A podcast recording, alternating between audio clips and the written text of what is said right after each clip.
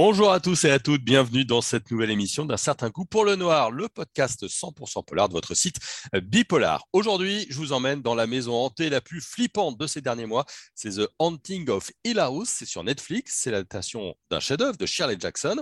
On fait donc euh, un pas dans le fantastique pour vous parler de l'histoire d'une famille qui se retrouve quelques années après avoir vécu dans ce grand manoir hanté et qui l'ont quitté à la mort de leur mère pour une raison euh, dont on ne va pas vous spoiler évidemment la fin, mais c'est tout l'enjeu de cette série. Et pour en parler avec moi, une grande spécialiste des séries, évidemment, c'est son métier. Elle travaille à la RTBF en Belgique au pôle fiction. Elle est aussi autrice, notamment de l'excellent roman La Machine, et elle connaît bien l'œuvre de Shirley Jackson. Katia Lanerosa Mora, bonjour. Bonjour. Katia, euh, toi, tu es une, spécialiste des, séries. Je voulais avoir un petit peu ton œil euh, experte sur euh, The Haunting of Hill House. Tu vois mon accent anglais. c'est quoi pour toi un petit peu les points forts de cette série sur Netflix? Bon, déjà, je dis tout de suite, on va se rejoindre sur l'accent parce que euh, c'est pas non plus euh, folichon. J'ai un, collègue américain euh, à la RTBF qui se moquait à chaque fois de moi quand je disais The Haunting of Hill House. Il a eu beau me faire répéter, c'était pas possible. Et si je lui ai tellement répété ce titre, c'est que c'est vraiment une série qui m'a vraiment marquée. étant une fervente lectrice de Shirley Jackson, une fois que j'ai découvert la série, j'ai été vraiment époustouflée par en fait la, façon dont l'équipe de Mike Flanagan, qui est donc le réalisateur et le showrunner de la série, a, réussi en fait à mixer l'univers de Shirley Jackson dans un format qui n'était pas prévu pour, parce que La Maison hantée, c'est un roman unitaire, alors qu'eux ont réussi à en faire 10 heures de fiction euh, dans des procédés qui sont absolument euh, géniaux et qui font vraiment la force de la série. Sa force, je pense que c'est vraiment euh, d'arriver à nous plonger dans une ambiance qui est assez constante, à faire de l'épouvante quelque chose qui vient de l'intérieur, de l'extérieur, on ne sait jamais où ça va frapper, et de provoquer une empathie énorme sur les personnages. Mmh, parce que ce qu'on peut dire tout de suite, c'est que c'est relativement différent quand même du roman de Shirley Jackson. dans le roman, c'est plutôt un, professeur, un scientifique qui va dans une maison hantée, qui invite des gens à y séjourner quelques jours et il se passe des trucs bizarres. Alors que dans la série, c'est une, une famille qui revient sur les lieux un petit peu de leur passé. Voilà, j'y vois là vraiment tout un processus d'adaptation.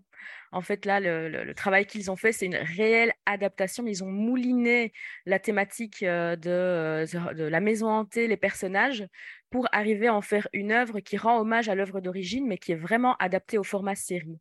Dans une interview, Mike Flanagan dit que quand il a reçu le projet des producteurs d'adapter la maison hantée en série, il s'est dit ok, mais faire peur pendant un roman, faire peur pendant une heure et demie, pendant un film d'épouvante, ça c'est possible comme seule émotion.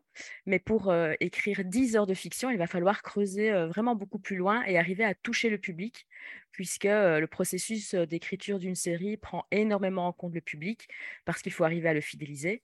Parce que quand on regarde une série, il faut qu'il y ait des éléments qui nous donnent envie de revenir. Et du coup, ils ont été chercher des éléments qui marchent sur tout le monde, en fait. C'est-à-dire qu'ils ne pouvaient pas se baser uniquement sur la peur comme émotion. dans, la, dans le roman, on a ce professeur qui réunit trois étrangers, puis quatre étrangers, des personnes qui ne se connaissent pas, et qui donc l'enjeu au final qu'il y a entre eux n'est pas, est pas tenable sur 10 heures, et donc ils ont fait quelque chose qui est pour moi magistral, ils ont décidé d'en faire une famille. Et d'en faire une famille dysfonctionnelle, c'est quelque chose d'extrêmement universel. Et donc, même si on a, j'espère pour vous, jamais vécu dans une maison hantée, on peut voir se déliter les liens familiaux, espérer que les, gens se réconcilient. Donc, au-delà du fantastique, au-delà de l'horreur, il y a aussi toute une histoire humaine derrière. Ouais, c'est peut-être la, principale force de, la série, c'est que c'est pas simplement une histoire de fantôme, c'est d'abord une histoire d'une famille famille qui se retrouve avec, euh, avec tous ces traumas. C'est les liens véritablement qui sont passionnants entre les membres de cette famille. Oui, c'est ça. Et je pense qu'ils ont pris vraiment le terme hanté au, sens propre, c'est-à-dire que cette famille est hantée par un, drame qui s'est passé euh, dans, dans l'enfance euh, de la fratrie. Donc pour ceux qui voudraient découvrir la série, on suit une ligne temporelle dans le passé, mais qui a sa propre progression, sa propre intrigue et qui vaut vraiment la peine, où on va assister à l'enfance de la fratrie et des parents qui ont vécu à Hill House. Et on va sauter comme ça de manière très récurrente dans ce qu'ils sont devenus 26 ans plus tard. Donc, on va avoir vraiment un, miroir entre le drame qu'ils ont vécu quand ils étaient enfants, je ne vais pas trop spoiler, Et en fait, le drame qui se représente à nouveau dans la famille, mais aujourd'hui, dans la ligne du présent, ils sont adultes, ils vont devoir affronter littéralement les fantômes du, passé. Et c'est mmh. ça qui est absolument passionnant il y a aussi un découpage, hein, des allers-retours en permanence entre le, présent et, le passé. Ça, ça marche. Ça, ils abusent pas trop entre guillemets du, flashback. tu, sais, parfois on a l'impression que ça gagne un petit peu de temps euh, ou ça explique, euh, ça explique trop. Là, c'est plutôt bien dosé pour toi. Oui, parce que bon après chacun a, ses, ses, curseurs et a sa, crédulité et sa patience, je vais dire. Mais la force vraiment de cette ligne temporelle du passé, c'est qu'elle a son intrigue propre sur chaque personnage et elle a une résonance thématique et émotionnelle très forte avec les, les péripéties qui se passent dans leur âge adulte. C'est-à-dire qu'on va avoir des explications ou plutôt des, des, tonalités sur ce qu'ils ont pu vivre enfant, qui expliquent pourquoi ils sont devenus comme ça adultes, mais tout ça dans euh, une vraie question, un vrai plot qui est posé dès le début, qui est mais qu'est-ce qui s'est passé à Hill House? Eux-mêmes ne le sachant pas très bien, on va avoir plaisir, nous spectateurs, à les suivre un par un et nous recomposer le puzzle, alors que eux euh, manquent d'une ou deux pièces et ce sont ces pièces-là qu'il faudrait raccommoder ensemble pour qu'ils puissent se pardonner et avancer vers, vers l'avenir, en fait. Donc, ça, c'est quelque chose que je dis toujours aux auteurs et aux autrices que j'accompagne. Un flashback, c'est peut-être ponctuellement intéressant pour déverrouiller quelque chose, mais une ligne temporelle du passé doit avoir sa propre intrigue, proposer des mystères auxquels on répond, proposer d'autres mystères et être comme ça dans l'itération jusqu'à l'explication finale. Quoi. Donc, pour moi, c'est vraiment une, intrigue qui à la fois mêle la compréhension émotionnelle des personnages et leur construction, et en même temps très plot. On veut savoir ce qui s'est passé dans cette maison. Mmh Comment est-ce qu'on met une, tension comme celle de cette série dans, une série justement? Plus que faire peur hein, je regardais pas mal de, critiques de gens qui l'ont vu ils disaient on est dans une sorte de, tension permanente d'épouvante plus que de, peur comment ils ont réussi à jouer avec ça? Alors pour moi, ils ont réussi vraiment à manier la gestion de l'information. Donc à la fois de jouer de l'ironie dramatique, c'est-à-dire le spectateur en sait plus que les personnages. C'est typiquement le personnage avance dans une, dans une maison qu'il croit vide et en fait nous nous savons qu'il y a un monstre qui se cache dans l'ombre. La traque commence, le personnage ne le sait pas mais le spectateur a vraiment peur pour le personnage ou le mystère. Donc, il gère l'ironie dramatique et le mystère, c'est-à-dire à la fois le, le, personnage et le spectateur ne sait pas ce qui est en train de se passer. Donc ça, c'est une gestion de l'information qui est assez, euh, euh, qui, est, gérée avec beaucoup de maestria, parce qu'ils vont gérer entre les deux. Et vraiment, le, coup de maître, c'est de nous avoir donné accès aux lignes temporelles de chacun des personnages, alors que eux ne se parlent pas. Il mmh. y a ça pour moi, donc vraiment une gestion de l'information qui est vraiment, comment dire, c'est presque de l'horlogerie, mais il y a aussi l'ambiance. L'ambiance, puisque la décoration a été très très pensée pour que le spectateur lui-même soit hanté, c'est-à-dire qu'en regardant bien, les papiers peints dans une plante, dans une ombre, peut se cacher un visage euh, où ils, font, ils ont fait exprès, les décorateurs, de mettre des motifs, par exemple, qui ressemblent fort à un visage humain, alors qu'en s'approchant, c'est une arabesque, par exemple, mmh. euh, où on a l'impression, en fait, que le fantôme va surgir. Euh, et il y a plein de fois, effectivement, où le spectateur voit les fantômes à l'arrière et pas le personnage. Donc, c'est une question de gestion d'information et d'enjeu. C'est-à-dire, nous, nous savons peut-être qu'il est en danger. Nous sommes peut-être nous-mêmes en danger. Personnellement, j'ai sursauté quelques fois. Et c'est la force aussi du mystère qu'il y a sur, euh, sur ce qu'il s'est passé dans cette maison à l'époque. Mmh. Il y a aussi le, le lieu, alors, tu l'as dit, il y a l'ambiance, il y a aussi le lieu. Le fait qu'il soit enfermé dans une maison, alors elle est grande, hein, c'est un manoir où on peut largement faire un cache-cache euh, sans se trouver tout de suite. On n'est pas dans un deux pièces à Sarcelles, mais, euh, mais donc il y a, y, a, y a, le lieu. Euh, ça, c'est une difficulté ou c'est un avantage pour un scénariste? Parce que du coup, il ne peut pas y avoir de course-poursuite à l'extérieur et il ne peut pas y avoir de plan large de, de nature. Est-ce qu'au contraire, en scénariste, c'est plutôt un avantage parce qu'on joue avec ce huis clos permanent? Je pense que la maison en elle-même est une, un personnage, euh, puisqu'elle est dans le titre, et c'est elle, euh, c'est la force de cette maison et de ses habitants de chair et d'os et d'éther, je vais dire. C'est un univers en soi, c'est un, monde clos euh, qui va évidemment réveiller quelque chose de très pop culture chez nous.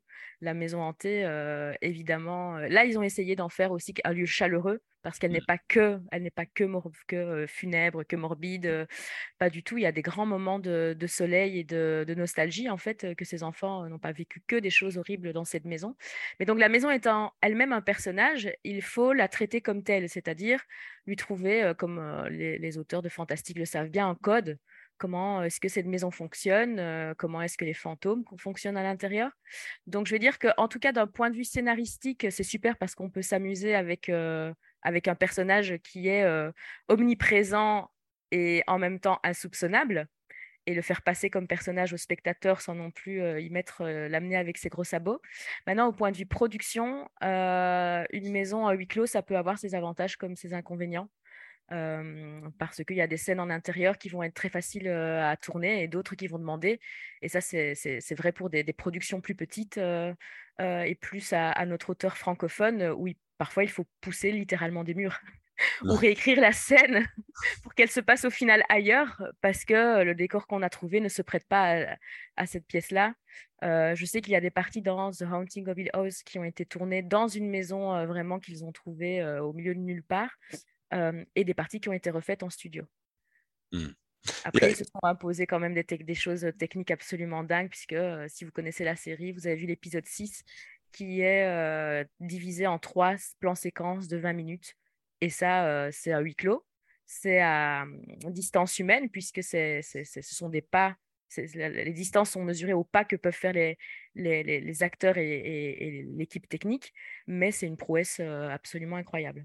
Mmh.